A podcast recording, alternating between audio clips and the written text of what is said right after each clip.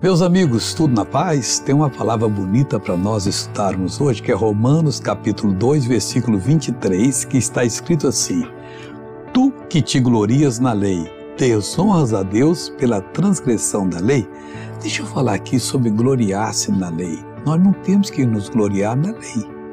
Nós estamos, nós temos que nos gloriar em nosso Senhor e Salvador Jesus Cristo. E você me pergunta por quê? Porque foi ele que desceu ao inferno e venceu Satanás. Ali a nossa salvação foi adquirida. Ele tomou do diabo a autoridade que ele tinha roubado do homem. Jesus já tinha pagado o preço na cruz, derramou o seu sangue e em espírito, quer dizer, foi lá no inferno, lutou com o diabo e todos os demônios e despiu eles dessa autoridade. Hoje, quem tem autoridade até a chave do inferno e da morte é nosso Senhor e Salvador Jesus Cristo. Glorie-se sempre no Senhor Jesus.